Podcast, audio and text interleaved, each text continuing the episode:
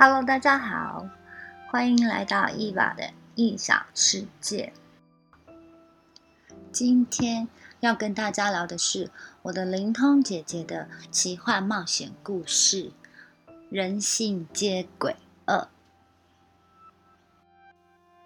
没有渴望就不会失望，墨菲定律。敢于让别人失望，是与真实情绪的和解。很多时候，笑脸迎人的背后，我们不知道埋葬了多少的情绪。这些埋葬的情绪，到底带给了我们多少的痛苦呢？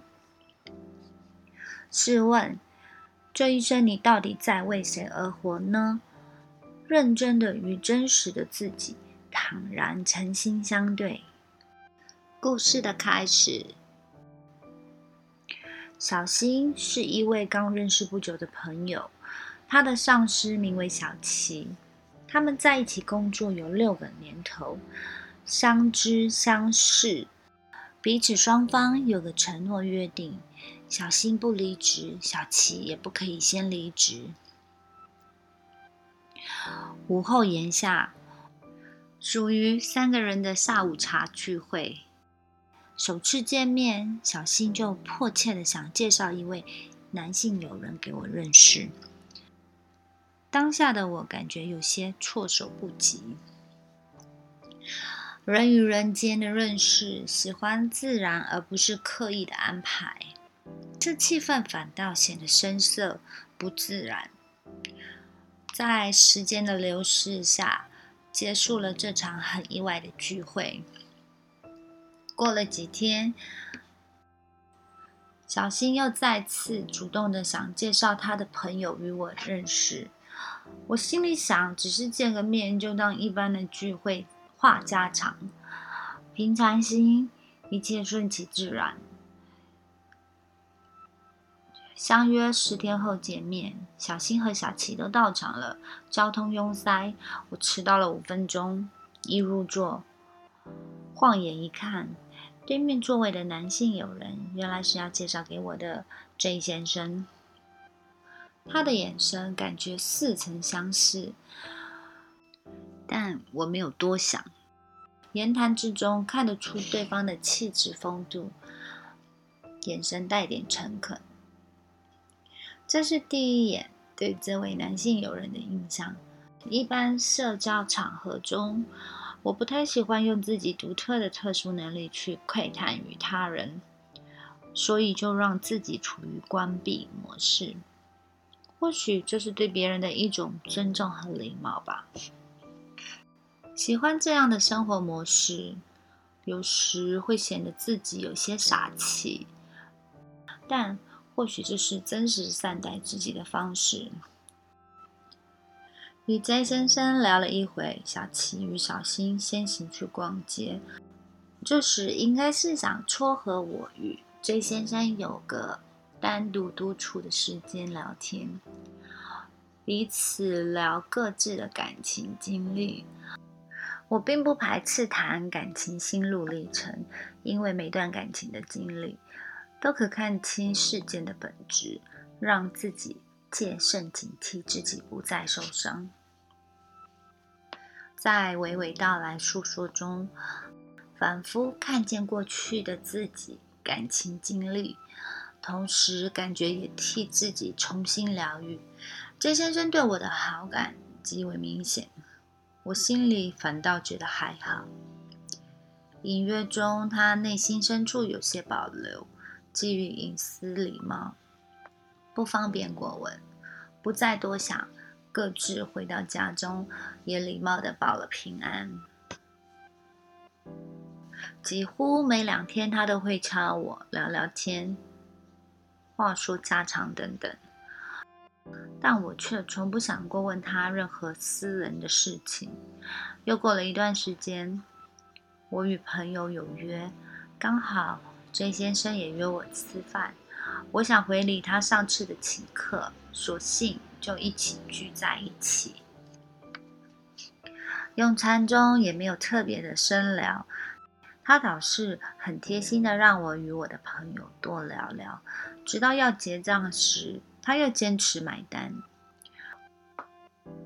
哎呀，原本是我想要回请基于一般的礼貌，就这样又过了一段时间，偶尔上线聊天，并没有多想其他方面的。有一天，他跟我聊起他所认为的宇宙规则。这的确是少数让我有兴趣的话题。这天导师聊了不少，也让我对他感到了兴趣。当夜入梦中，我穿越到了过去，我看到了 J 先生，才惊觉这个熟悉的感觉来自于哪里。原来他某次是林侍卫，难怪啊，如此似曾相识。他对我产生好感，那也理所当然。这段插曲存放于心，心想也没有想要跟他讨论的必要。某日，他来淡水聚餐，一直提出想要见面，刚好正准备去看场电影，就索性邀约一起看电影。他很开心接我，就在电影散场后。他开车送我回家，临下车时，他突然吻了我。当下的我感觉很惊慌与措手不及，心情很不是滋味。这种感觉不是两情相悦，不被他人尊重的感觉真的很差。我仓皇的下车，逃离当下的不安情绪。他到家后也报了平安。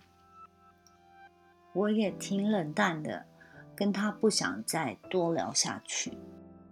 那晚入梦，有讯息跟我说，J 先生跟小新曾是情侣关系，而小新前两世是令妃的第二个元神。隔天，通灵少女小韩来协助咨询，我调了小新的元神出来谈谈，他的元神一到。表现出漠然高傲态度，十分的傲慢。我请小韩看他是谁。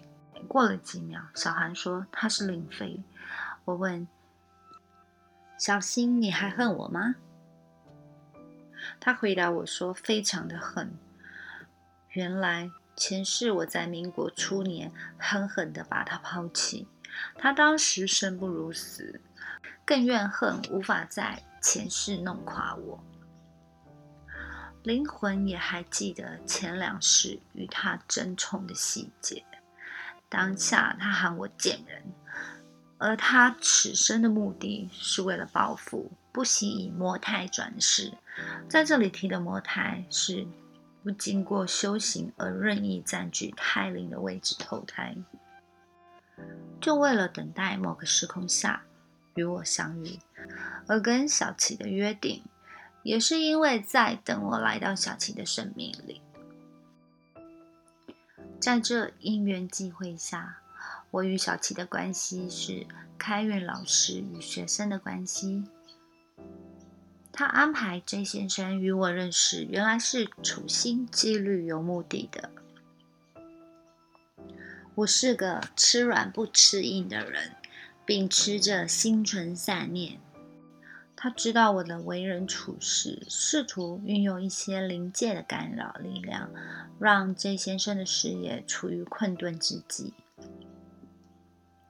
这时，如果我们处于伴侣关系，我肯定会出手相救，在所不惜。此时，我问 J 先生：“有想解释什么吗？”J 先生悠悠默然的叹气，表示对我非常的抱歉。他的元神被小心施以太过降头，等同被扣押住了，内心觉得对我很抱歉。他也真心喜欢且欣赏我，但此时除了抱歉，他也无话可说。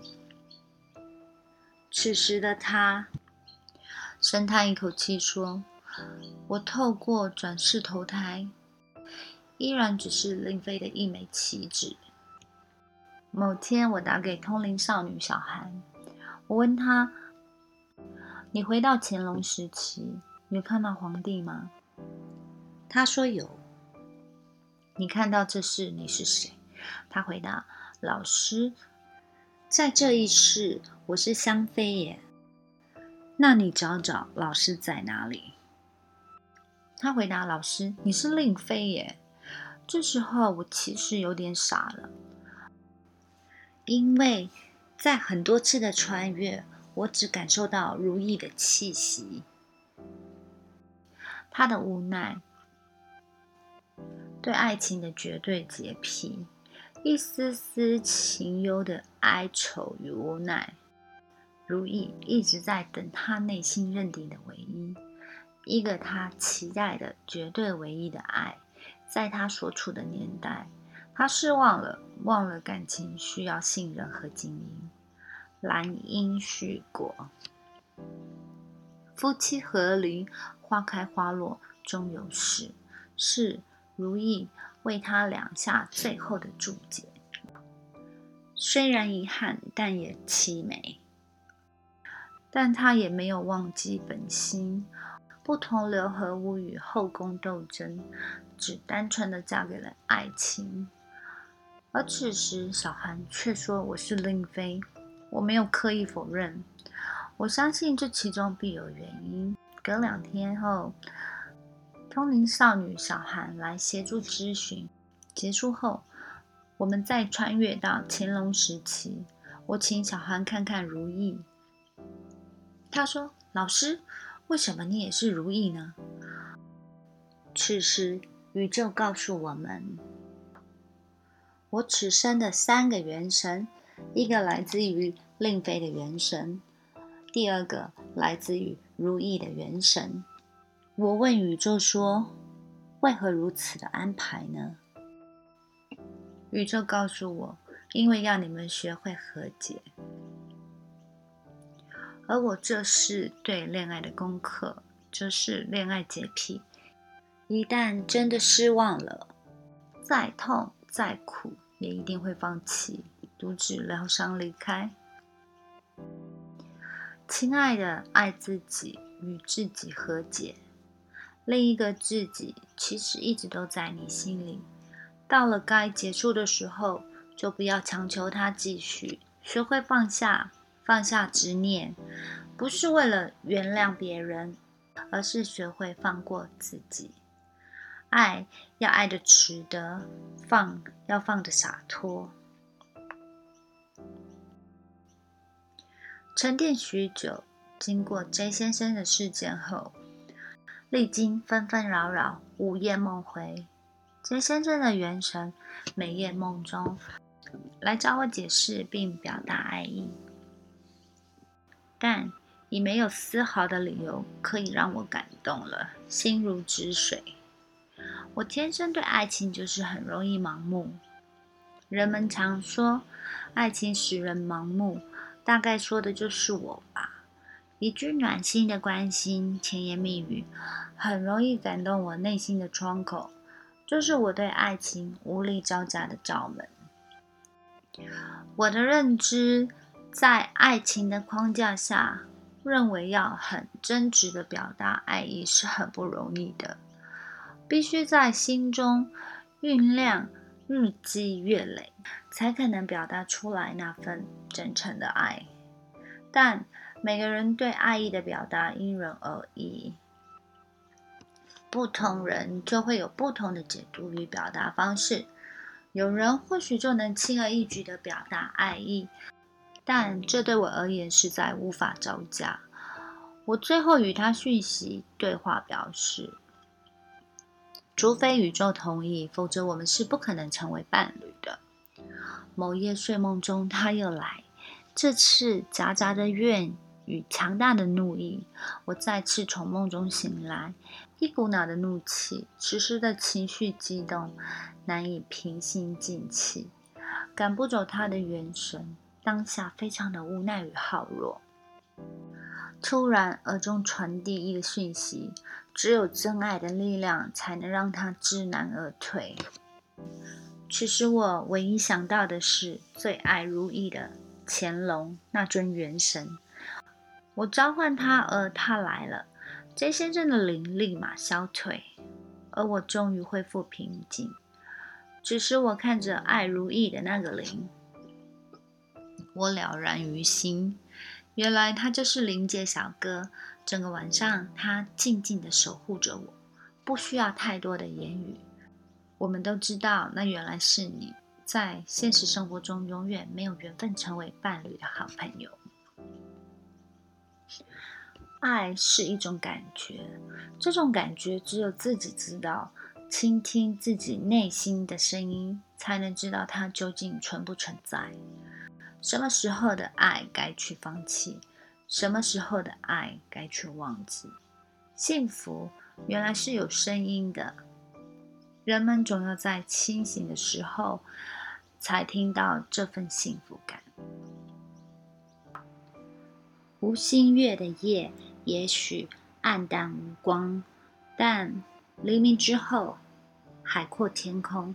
请相信，幸福一直都在。人们的思想、语言和行为都是因，都会产生相应的果。人只要有思想，就必然会不断种因。至于，种善因还是恶因，由人自己决定。在谈论我人生今世的功课前，先了解何为天命。天命就是要把前世累世未完成的事，或期盼让每个人都有一个机会把未完成的事做好，完成此生的任务。思想行为才是根本，心性品德决定你的天命。只要正信正念，做对的事，从现在开始就已经是在修行了。这也是我所强调的生活修行。什么是生活修行？先把今生为人的基本功课做好，好好做人，心存善念。每个人的前世因缘不一样，所以天命也不一样，并不是每个修行的人都是要开公庙办事的。有的人只是要把没有完成的修行完成，或是把没有学会的事情学会。修行也不只是局限于通灵之类的。总之，每个人的任务不一样。比如医生、护士。企业家等，也可以说他们带有天命，因为他们做的事也是帮助很多人，所以别把“天命”这两个字把自己给框架住了。欢喜自在很重要。我的父亲于五年前往生，我出生的时候，我的父亲已经四十五岁了。较同年龄的孩子们而言，我的父亲较年迈。小时候，在我小小的内心里，诱发着不对的因子。这对我来说是不安、惶恐、恐惧、害怕等等一个不对的方程式，导致我的心灵有不安的情绪感。这份不安一直伴随着我成长，在我某个心里的角落落地生根。因为害怕失去，而心里角落的这个芽包，为何会在我的内心落地生根？主要的原因是担心年迈的爸爸会很快的就离开我。所以，成长过程中非常的恐慌害怕，面对父亲往生的这件事情，不太想面对至亲至爱之人在我的生命中消失。我和父亲的感情至深，但冥冥之中，好像是你越担忧，这个不安的枷锁就像无形的情锁，捆绑住了自己，越挣脱。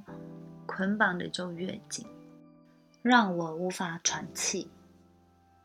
就在我接天命的次年，担忧的事情终于发生了。父亲是肺腺癌症往生的，并发到死亡有两个多月。我在奔丧的路上出了车祸，被连接车擦撞，但我的心纠结着，不是我有没有受伤，而是我能否见挚爱的父亲最后一面。一路驱车狂飙，眼眶中泛着忧伤的泪痕。赶回到家，我的悲痛压得我喘不过气来，因为父亲已经断气，未能见最后一面。是自身的痛，是我当子女最大的不孝。看着父亲冰冷的身躯。但父亲的眼始终未合上，我忍住悲痛，花了一个多小时劝父亲放下挂碍，此生功德圆满，无爱无挂。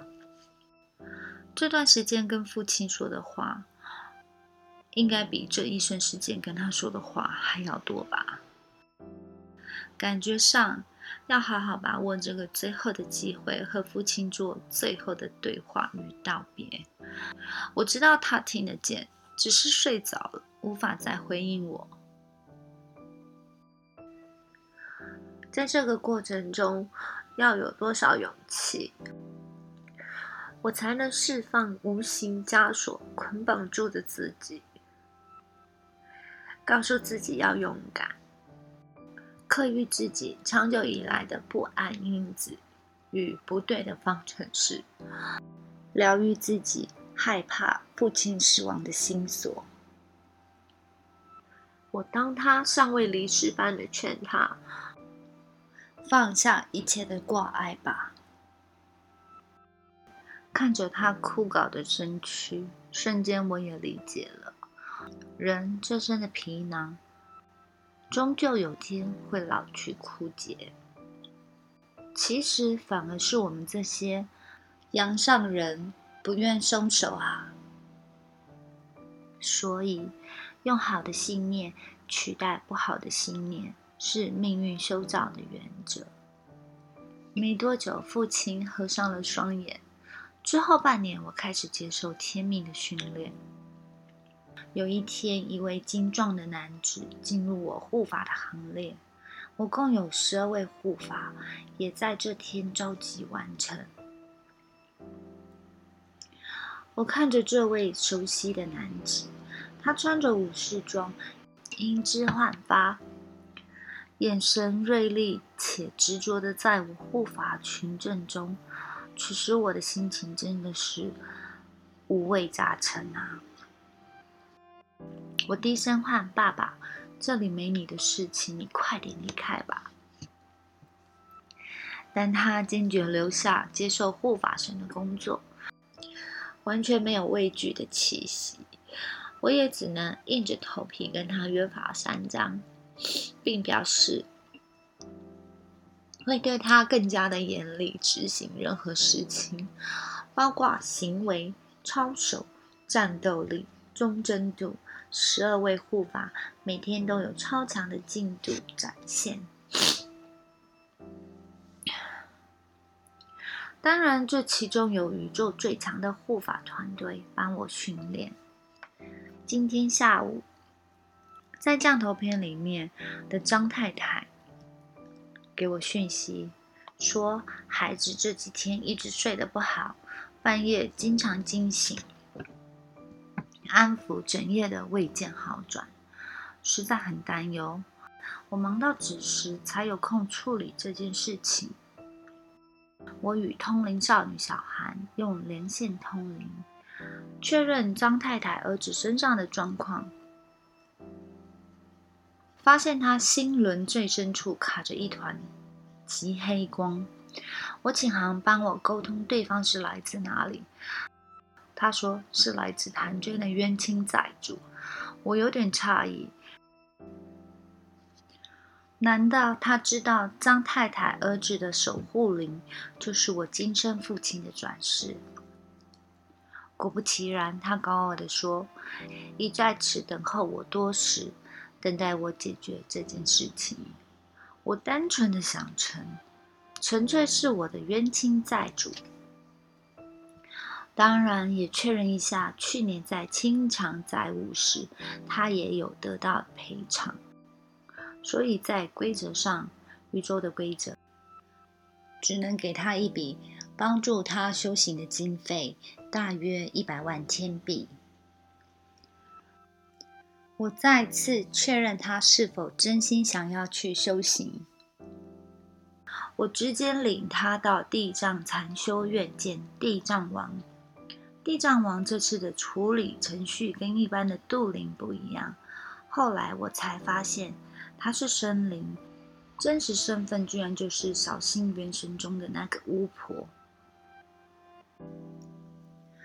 通灵少女小韩跟我说：“真的耶，老师，你得小心，她就是那个巫婆。”我想，既然已经度化她，他行或不行，就在于他自己了。这几日，我每天切断封锁他所有的资源，但他到处盗取别人的钱财与福分花，盗取的理所当然。连小琪的也偷，亲戚朋友的也偷，也就是为了壮大自己，并召集恶鬼来弄垮我。这些接连都被我一一化解。我并在灵界下了公告：此人的名声已经臭名远播。我在这将其偷盗的所有钱财回归失主，并全部上锁。他走投无路下，才找上我父亲的元神，当做最后的筹码。我将其交给地藏王管教，并告知地藏王，此魔真心修行的心思有百分之七十，并麻烦地藏王多加费心管教了。如此的圆满，他也算是屈服于宇宙正能量之下。目前看来，也是美事一桩。